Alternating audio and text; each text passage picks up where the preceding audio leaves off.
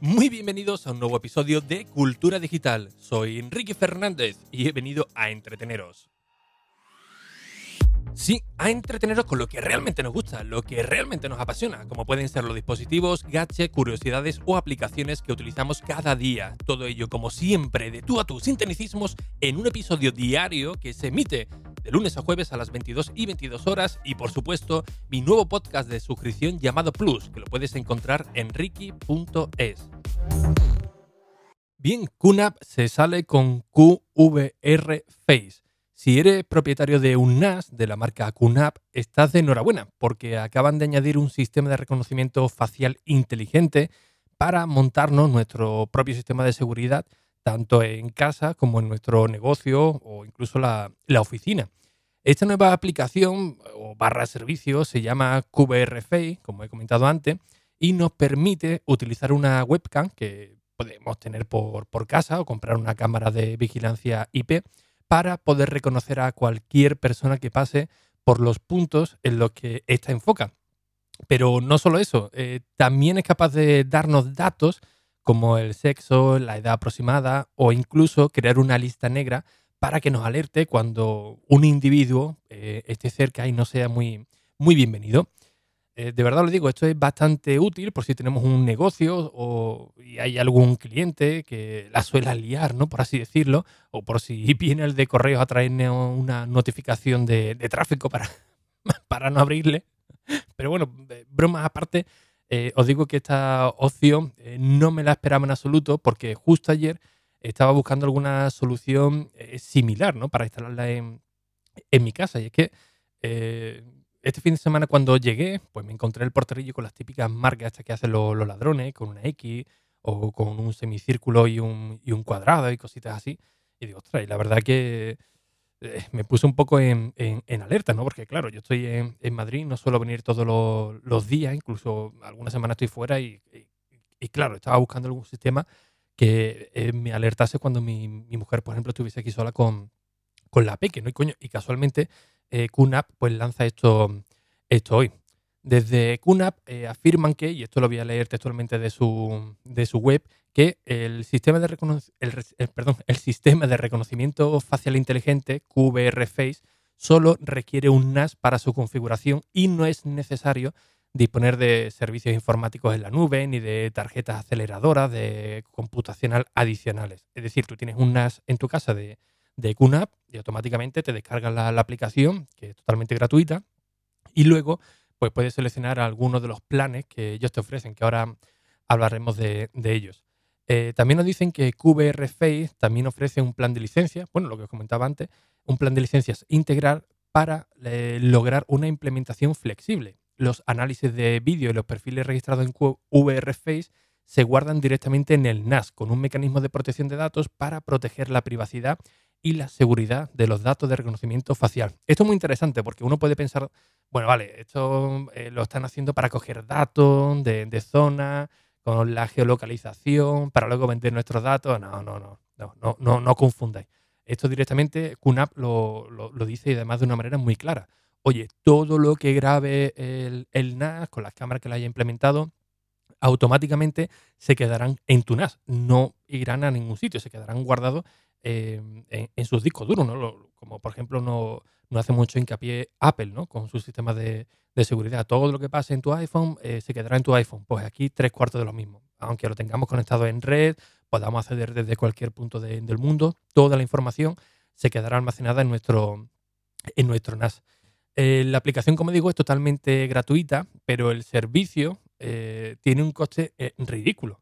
Si no recuerdo mal, creo que era menos de un dólar, menos de, de un euro de un euro al mes para el plan básico y hasta 2 euros, si no recuerdo mal, creo que era 1,99 dólares, la, la, versión Pro. Pero eh, nos ofrecen hasta 3 meses para probar esta versión Pro, que bueno, eh, una de las características que tiene es que eh, nos permite hacer el reconocimiento facial en, en un campo pues, mucho más amplio. ¿no? El plan básico creo que era un metro y medio, aquí nos dan hasta 3 metros y medio, cual una distancia de seguridad bastante importante. Y otras novedades que eh, quizás eh, para algunos eh, no les van a servir de, nada, pero quizás para otro usuario pues les va a venir pues bastante, bastante bien, ¿no? Eh, ¿Cuál debes elegir, ¿no? Si estás interesado en esto, pues hombre, normalmente siempre se recomienda que uno empiece por, lo, por el plan básico y si ve que necesita algo más, pues directamente que, contrate la, versión Pro, ¿no? Que, bueno, la versión Pro, como digo, tiene tres meses gratis, así que está bastante bien. Eh, algunos escenarios disponibles y QNAP para utilizar este servicio. Y QNAP nos abre aquí un poco los ojos para que podamos ver el potencial de esta nueva función con diferentes escenarios. Desde la administración de asistencia para tener un control de todo el personal que, que asiste, por ejemplo, a un evento, en la venta minorista inteligente, con la que podemos establecer un grupo VIP para que nos avise de su llegada. ¿no? Imagínate que tenemos un, pequeño negocio y que viene un cliente muy bueno y bueno, queremos estar atentos para, para rendirle todos los honores posibles, ¿no? para que nos haga las mayores compras posibles. ¿no? Eh, la administración, esto es muy interesante, ¿no? por ejemplo, la administración de, puertas de, acceso. Eh, esto lo podemos eh, incluso ejercer para reemplazar los accesos a, puertas que están basados en tarjetas o, claves, ¿no?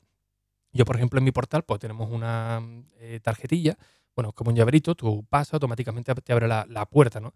Pues ya con, esto directamente te reconoce la cámara y te podría habilitar de manera automática eh, el acceso a, tu bloque de piso, por ejemplo, ¿no? Esto está bastante bien para cuando te dejan las llaves de, casa afuera o bueno, también sí, por si tenemos gente contratada y les queremos dar acceso, tener el control de cuándo de cuando entran, de cuándo sale, pero bueno, esto hablaremos un poquito más adelante, ¿no? Eh, como digo, para abrirnos de manera automática, ¿no? Si nosotros nos dejamos la llave fuera, pero eh, también eh, podemos bloquear a personas, ¿no? Si alguien no está en una lista concreta en nuestra base de datos, pues podemos bloquearla o incluso añadirla en una lista negra, ¿no?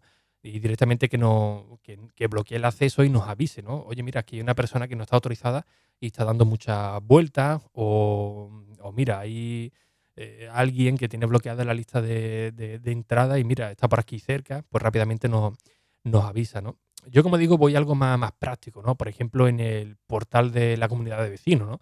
Donde podemos registrar las personas que entran al portal, haciéndose pasar por correo comercial, o personas que están contratadas para mantener el edificio, ¿no? ¿Por qué digo lo de correo comercial? Porque normalmente cuando viene alguien, oye, no, mira, correo comercial o correo directamente, ¿no?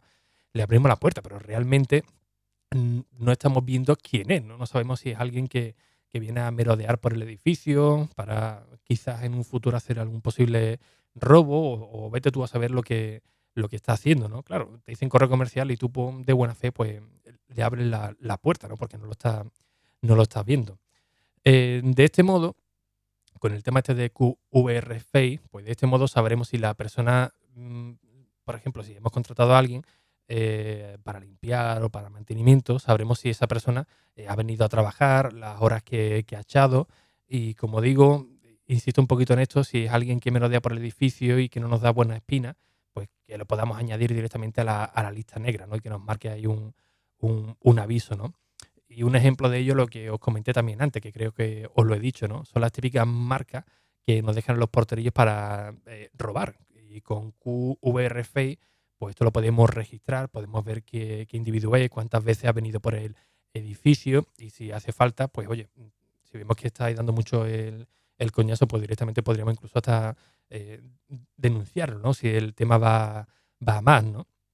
Y otro punto también muy interesante es el mapa de calor y de contabilidad. Y mm, esto lo podemos tener incluso eh, con un informe de, personas que han, acudido, que han acudido, por ejemplo, si tenemos un, negocio, pues podemos saber eh, tipo, unos datos, mejor dicho, como eh, la edad, el tipo de, de, de, persona, ¿no? Si es de 20 a 30, si es de 40 a 60 o de 40 a 50, el sexo, si es hombre, si es mujer, la hora, la que suele frecuentar nuestro, nuestro establecimiento, eh, las horas punta también, ¿no? Y con todos estos eh, registros, pues podemos hacer promociones especiales para, dependiendo del tipo de cliente que más frecuenta nuestro local, Oye, mira, pues si todos los miércoles vienen eh, señoras de, o mujeres de 30 a 40 años sobre esta hora, pues mira, pues, pues tenemos que un stock bastante grande que puede encajar perfectamente con este, con este perfil de persona, pues mira, podemos hacer algún tipo de, de promoción, ¿no? Y la verdad que no,